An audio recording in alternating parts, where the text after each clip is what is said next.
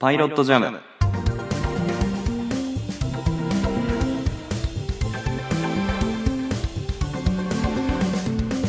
作曲家のいさきです。放送作家の広島です。この番組はトークの練習がてらお互いに好きな曲を紹介する曲が流れない音楽番組です。リモートで収録していますけれども、はえい。ードラマのね、ミステリという中での第8話が放送されまして、うん。はい。どうでしたかいやー、今回もあのー引き込まれる導入というか、ね、おーアイビーハウスはいではいはい。ミステリーするみたいな話でしたけど、まさかこう、あのー要は、事件が実際にあった現場だっていうところから、ね、それが実はその、まあ、フィクションだったっていう話かと思いきや本当に起こってたみたいなうんでしかもその被害者がそのあの水川さんというかね、えー、とまあ教授の奥さんうん。だったっていうところで誰っていう誰が誰があんな素敵な人をやってしまったのっていうすごい思ってる早く犯人見つかんないかなと思ってますあ あ、そっか、一応ね、あのー次回が解決編みたいなことそうです。ねいやー、これはう、んなんか本当でしかも誰かが嘘を一人が嘘をついてるっていうのは誰か本当のことを一人だけ言ってるっていうなんかその振りみたいなのもすごい気になりますね。ねそれは誰のことを言ってるのかっていうのも全然僕は分からなかったんで、え、はいはいはうん僕も。まあ、もちろん広島君はこれはもう知ってますよねそのどうなるかっていうのはい多分ね、あのね、正直だから、この辺とかってもうほんと、一回つらっと読んだだけだからさ、一回二回読んだぐらいだから、なんかもう忘れてるんだけどさ、うんうんうんうんいや、だ、誰が犯人かとか覚えてるよ。でもなんかその、細あーかいとこでろもその経緯というかねそう、んん忘れている上に、あの、はい確実なのは、このアイビーハウスって別に風呂光さん来ないんだよ。あーなんかそんな気しました そう。うおーついてきたと思って。ねドア開けてあいたっていうそうそうそう。だからさ、あーっとね、まあまあまあ、風呂光さんポジションの人はいたんだけどさ、うんうんうんだからその風呂光さんポジションの人に、この中の一人だけ本当のことを言う人がいるみたいなことを言ってたのかなみたいなさ、なんかそこを忘れかけててさ、あーあでもその役割の人は実際に漫画にはいたんだああ、そうだね。なるほどまあちょっとここまで僕も風呂光さんが食い込んでくるとは 思ってなかったからまあまどうあ、なんだろうなっていう感じはありますけどねただそのねなんか教授がすごいあの整君をかばうシーンが何回もあったじゃないですかあのなんだアイビーさんでしたっけがなんかあの空気みたいなやつだなみたいなこと言ったらあー人を見る目がないなとかあそうそうそうそう言ったりとかなんかああいう先生いいなって思いますよねなん かあの大人のそのなんかなんていうの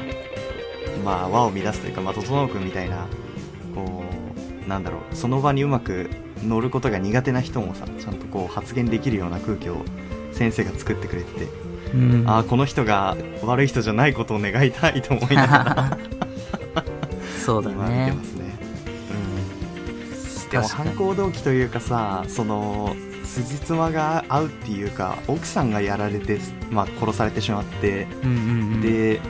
仲間が集まっててってなったらさもうどう考えても先生が復讐のためにやや何かをする可能性は大いにあるよなっていう かそう先生が善人で終わるのかなみたいなあーその自分をね要は先生自体もた誰かにその罪をなんていうのこれを完全犯罪にするんじゃなくて自分もその整君に罪を指摘してもらうというか要は整君に先生あなたが犯人ですねって言ってほしいがために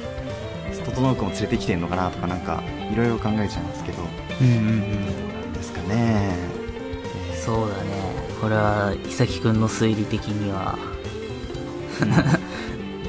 いやーそうですね一応あれおそらくうんうん前回のあれとは違って今回は結構おヒント多めだなと思ってうんうんうんうんあのそうだね視聴者的にもこう推理でもって当てることが可能なぐらい出あ本して当る気がしたうん前回が意外とちょっと厳しいなと思ってたんだけどさそうだねちょっと前回難しかったね、そう今回はね結構なヒントがうんあったかなあありましたたうんなるほどまあ何回かあのーなんか違和感引っかかるシーンはあってお佐々木蔵之介さんが鼻を描くシーンがすごい多くてなんかおーあからさまにその嘘をついてるとひとひと時の人の仕草っぽいなっていうのが一個とおあとは、えーあのなんか2人いたじゃないですか部外者の人部外者の人っていうかなんか、あはいはいはいそういうのが好きで入ってきた人はいあの人の一人のさ、あのーパソコンカチャカチャやってる人がさ、最後すげえあの、 要は、何回もドラマの中で出てきた、なんか殺すか殺されるかみたいな、なんかその、はいはいはいはい文章をずっと打ってて、その人が。そう。えーす、クソ怪しいんだけど、なんだけ ど、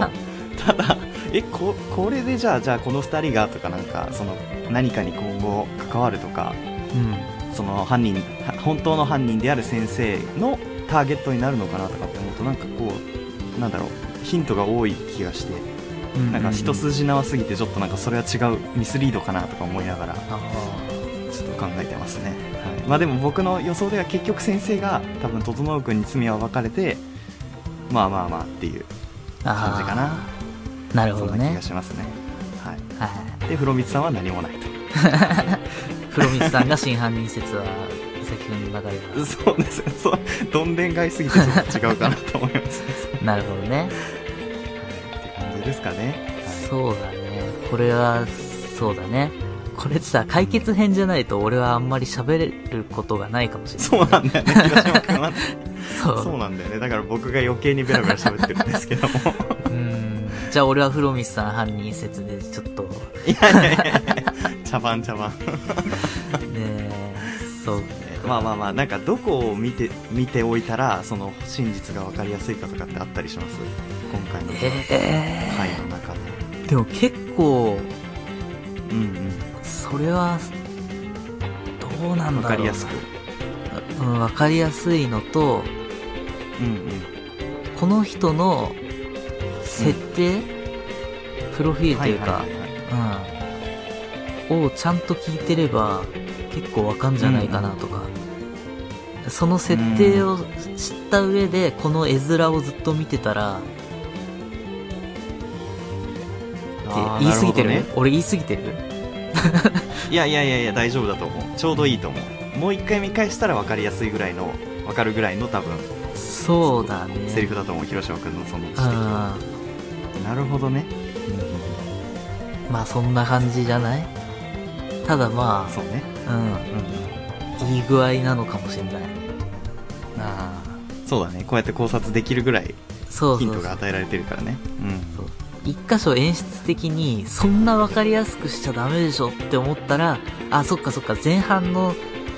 推理のうん。っていう風にも見えるかっていうところがあったけどね、まあまあわかんない俺そんなねどの程度こういうのって言っていいかが俺はもう力加減がわかんないからさまあまあまあまあ。まあでもげ、ね。来週明らかになると いうことうで。んっていう感じでしたけど。次はそうですね。トーボイエフはいはいが7は話でしたけど。はい。不法滞在のパートがね、終わりましたねい。うんそうだねこんな長い話だったよね不法滞在の結構そうだね23話やってたよねあ、結構、結構ひ、うん、あったね。うん。ねまあなんかそうだね僕いつもミステリーという流れを見てから逃亡 EF 見うてんラジオっていう流れあなんですよ、は大いはい体はい。そうだからなんだろうあの特に今回はなんだ結構緩急が激しかったというかあその前半なんかすごいなんかおちゃらおちゃらけてはいないですけどなんかドタバタシーンで藤木くんが怪我しちゃってみたいあ、あなであ。なんか、なんドかタバタシーンつうか、まあまあ、そうだドタねバ。タシーンって まあまあドタバタシーンですよねうん。でまあ要は手術をするっていうまあ本当ブラックジャックオマージュみたいなことを自分で自分の手術みたいなのやってましたけどえでそこからそのなんだあの警察とその森七菜さんのそのああ。ひうん時間稼ぎのやり取りとかはなんか笑わせたいのかなんかこうなんなんでしょうねなんかこうどこを目指してるんだろうと思 ったら後半でそのさよならの感じその、はいはいはい。みんなが自己犠牲でそのおのおの警察の足止めをしていくみたいなはいはい。展開で、まあ、まあ確かに不法滞在のそのお別れその国にあの警察に捕まっちゃったらもう2人カップル2人とかバラバラになっちゃうよみたいなのは23話前から聞いてた気がするんですけどうん。でもなんかそんなになんだろうあの乗り乗れなくて僕はそのそのみんなが泣いてるのにそう泣いてるんだっけあすごい泣いてたのその行かないでくれみたいな今行ったら君たちはバラバラになってしまうみたいなはいはいはい。とかそうそうあの感じとかでセラ、えー、と教授なあれセラ教授で したっけ違う、それそれあれかは日、本沈没か辛抱の方えっ、で。と沈没の方がね違うえっ、とあの眼鏡かけてうるんわかるわか教る授。あのあの人もなんか本当にぽっくりねえ、しまって死んじゃったよ。でみたいそうちょっとなんかドドドって詰め込まれた感じがしたんで本当はこんなに詰め込む予定じゃなかったのかなとか思っちゃいましたねなんかそうかね。帳尻合わせにいってんのかなみたいなケツが近づいてるからなんだろうっていう感じでしたねなんだろうっていう感じでしたねじゃないんですけどななんかそのなんだろうすごい振り回されたといううん、かいろんなことがいっぱい起こったなっていう感じでしたねそうね。俺はあれ、ムサカさんが、もう逃げたまんまかいっていうのは、ムサカ さんに、今、はいな何あの人は逃げるのに成功したわけあれで。あでもそういうことじゃないのええもう、普通にただの嫌なやつじゃんっていうのは。 いやもう嫌なやつっていうかもうダメな人だよねえ、ムサカさんに何か、 なんかね、結果捕まるなりさ、なはいんはいかは、い実は裏でもう一回じゃあ助けに行くみたいな、なんかわかんないけどさ、ベタなさ、なんかさ、落ち着かせ方ってパターンあると思うんだけどさ、成功しましたっていう終わり方って意外と珍しいよね。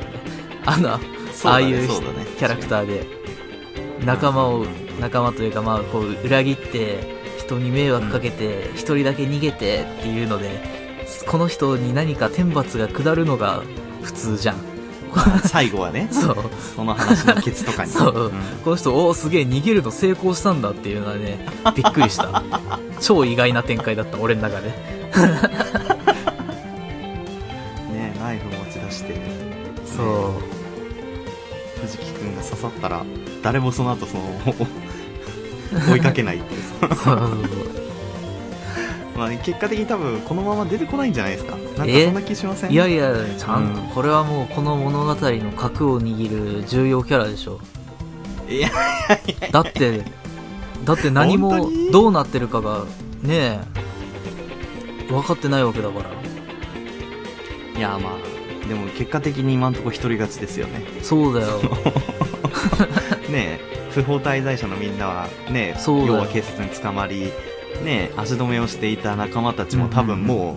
う捕まってるでしょう、そう。そうなるとまああのおじさんのあのおじさんだけ一人勝ちですかね 今フリーな状態だから多分これから出てきて、なんかやんじゃねえかなっていう、俺の名え 刺。まあそれだったら確かにハガレン的な感じで熱いですよ ねこうねあがれにもあったんだ最けど後ね。集結するみたいなあなんかこう離脱した人たちが最終回目前でみんな集まってくるんですけど、ああ、そんなだっけ。ねえまあそんな絆が芽生えた描写もないです けどそうねそう。多分そう、そう。あれか、ススカーだっけそういうんじゃないあそうそうスカーとかそうそうじゃああとはだからハガレンでいうスカーポジションがムサカさんだかそんなに強くないけどそん なにらなんで主人公にすごいダメージ与えたんだから 超いやでももういやまあそうなんだけどさでもほらいやスどトうー考リーがえてもないそかうらだそうなったのかのいやいやいや ええいやもう大大逆転シナリオだけどねそれだとねそう最終回に登場してきてここは俺がとか言ってきっとやるでしょうそっかでも確かにみんな過去にトレーナーやってましたとかうんうん、うん、あなんか口笛吹くのうまいですみたいななんかで役立たせてくれって言ってたんですけどあのおじさんもともと何やってたかまだ言われてないですから、ね、そう隠された実は過医者だ去ったがとかっていうそうそのパターンね、ウでルしょ、トラ C があるかもしれないですよねあーいやーそれだったらもうちょっと面白いですよ、そう でしょだって、ね、まあの割にナイフ持ち歩いて たからいやいやいやだってねえこのまま逃げましたは革新的すぎるでしょうよいやー新しいんじゃない逆に新しいかもあねあ、そっかちょっとそこら辺も今後注目ですねうんそうですねまあ多分回収されないでしょうえはえいっていう感じで、えー続いてニュースなんですけどうん滋賀県のスキー場ですね、えーこれは国境高原スノーパークですかね、はほうい、が、えー雪が多すぎてなんと営業停止になってしまったというニュースがあ りましたスノーパークがうんそうスノー雪の遊び場 が雪降りすぎてやれないっつうのは面白いですねそうだ ねこう記憶にある限りでは初めてということでこの事態が、そんなことあるんだってまあまあまあ危険だけど確かにねあこれそうあなるほどこれ国境って呼んだねあ失礼しましたねへえいやそうなんですよなんかスキーで言うとあの今年すごい日本海側雪めちゃくちゃ冬降ってうん山梨とか新潟とかの積雪量が例年まれに見るぐらい積もってたみたいなのがあったんですけどうんなんか僕の親はもうスキー大好きか2人なので、うんあのよく冬になると2人で出かけるんですけどええあのなんだろう雪がすごすぎてそのホワイトアウトしたって言ってましたねスキー場がそのなんていうのわへえかりますかあの何も見えなくなっちゃうんうっんうんてで吐きそうになったって言ってましたあのへえ上下感覚じなんていうの、はいはいはい要ははね右か左か上か下かみたいな感覚がないないままずっと滑ってるからその途中で 誰と滑ってるのかとかどこに誰がいるのかとか分かんなくなったらしくてそういなるほどねでもそれはまだその本格的に日本海側に雪が降る前日か前々日ぐらいに行ってたまたまそのなんていうんですかタイミング的にギリギリ避けられたらしいんですよね親はだから帰ってきたりとかはできたんですけど、なんで多分あのそういうのもあって危険だと判断したんじゃないですかねなのでスノーパークはねこんな確かにね危険だけどうんこんなにコントロールできないんだねそうだね積雪量なんかね足りない時は人工降雪とかで増やし降らしたはいりとかはいは増いやしたりあしてそんんだなけこどとさするんだそうそうそうそう特にその低い地域のそのなんスキー場とかはうん天気が晴れすぎてると溶けちゃったりとかあの雪質がガリガリになっちゃったりするからへえ人工降雪機を使うんですけどもうこんなの必要ない 全く必要ないですねこれはねそうだね。確かに、降りすぎた場合は対処しにくいね。そうだねうんまあ多分ただその状態で滑りたいっていうその冒険家みたいなスキーヤーとおかースノーボーダーも多分いると思うん ででもそうなってくるとあれですよね多分レスキューとかが 人手が足りないってことになるんじゃないですかねこけちゃったりとかして、ねえ、レスキューだるいね、それ。んだよ、めなちゃんくちゃだるいですよなんで俺そそんなやつのために っていう。ねうねしかもいやなんかす慣れたスキーヤーほどやってしまうのかもしれないんだけどさあ結構コース外を滑る人がいるんですよあ。ああ、はいはいはい。要はなんだその木のな間とかなんかこうちょっとあの整地されてないけど雪がすごいふかふかで誰も通ってないからうんその最高の状態で滑れるからその まあ慣れ上手い人ほどそういうところに行っちゃうんだけどさそうもちろんダメなんだけどさそうだよでねそういう人があのあ 引っかかってこけて動けはいなくなってこけこけててってぐるぐるぐるぐるぐるってなりなながら雪がどんどん体にまとわりついてって丸くなってっいやて銀玉じゃんもうでっかい木にぶつかって雪がお大の字でぶつかってであの頭にひよひよがそうひよそこうみたいなのが飛んでね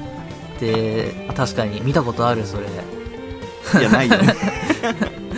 一回もないあそう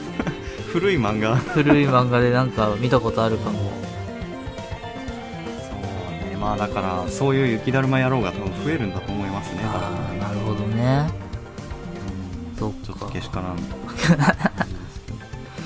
なるほどいやね本当に、うん、僕はやらないですけど結構いるんで本当にいえや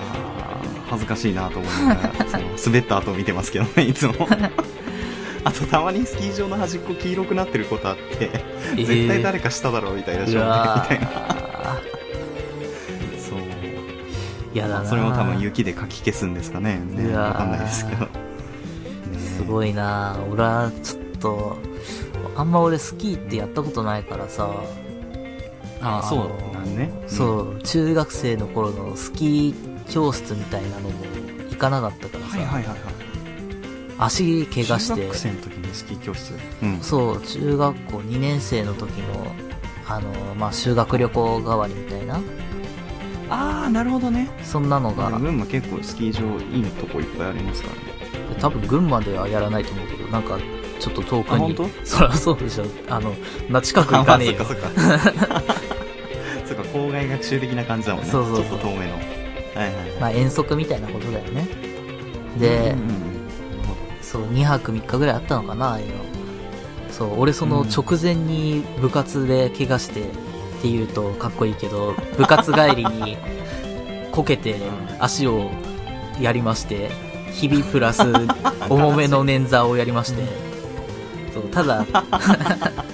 ただ俺当や時ばさ、あのバス酔いがひどいからそういうの本当行きたくなかったからさまあまああー結果うんうん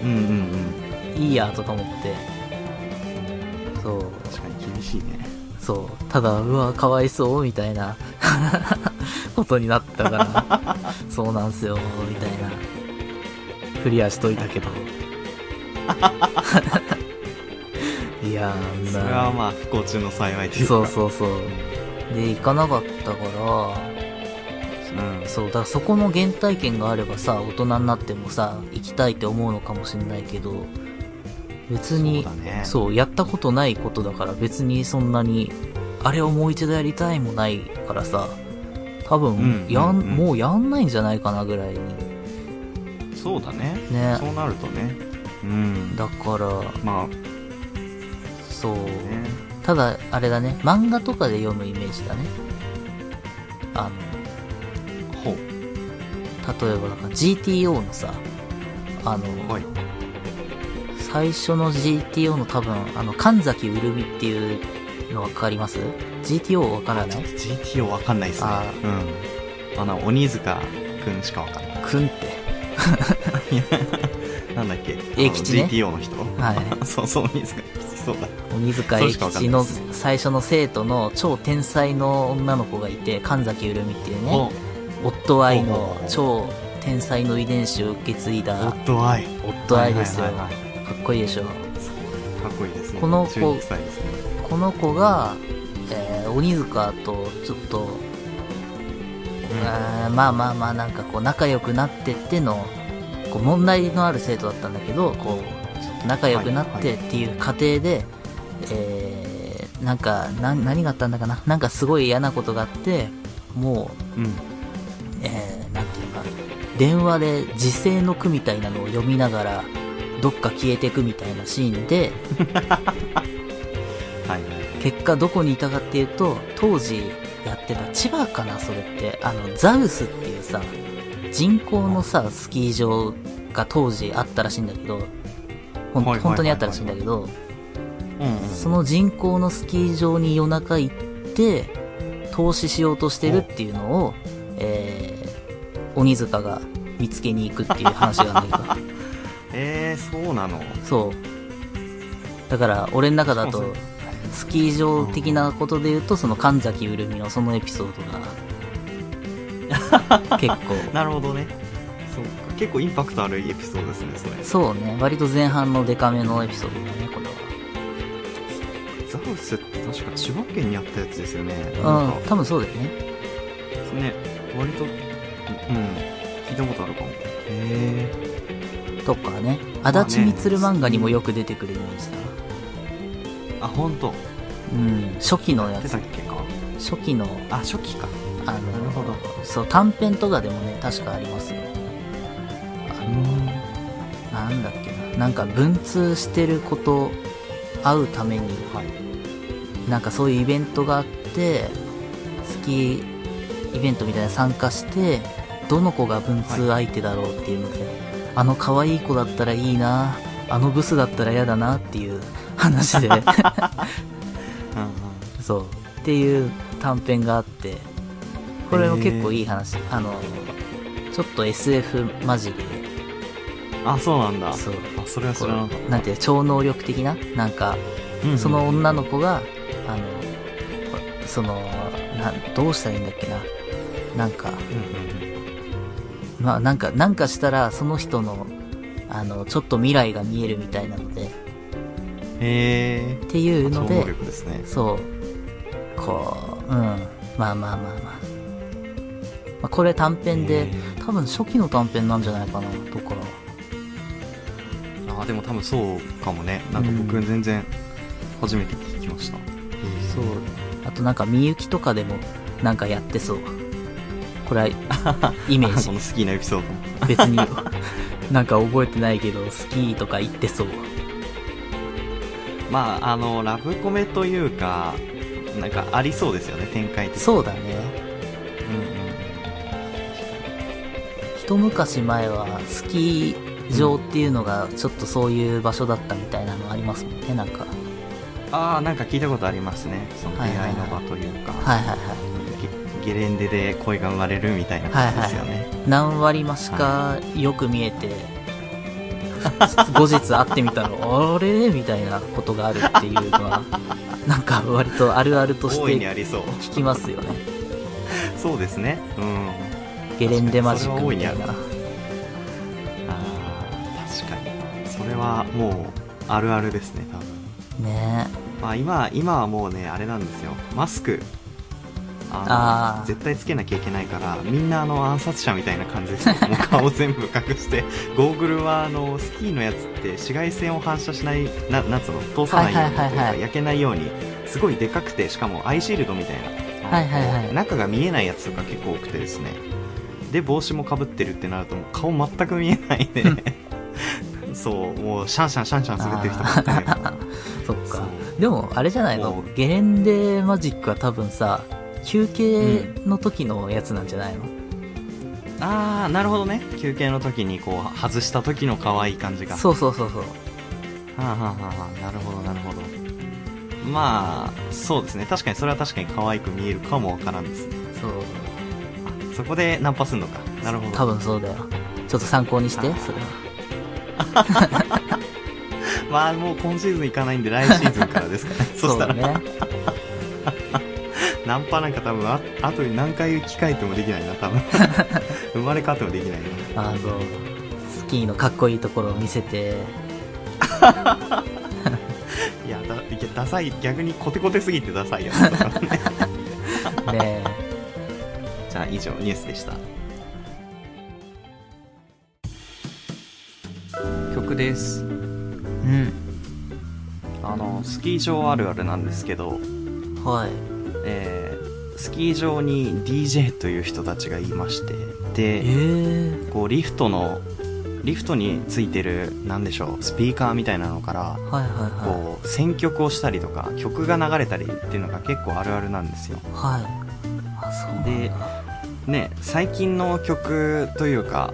この結構スキー場によってその DJ の選曲の色がよく出るんですけど、はい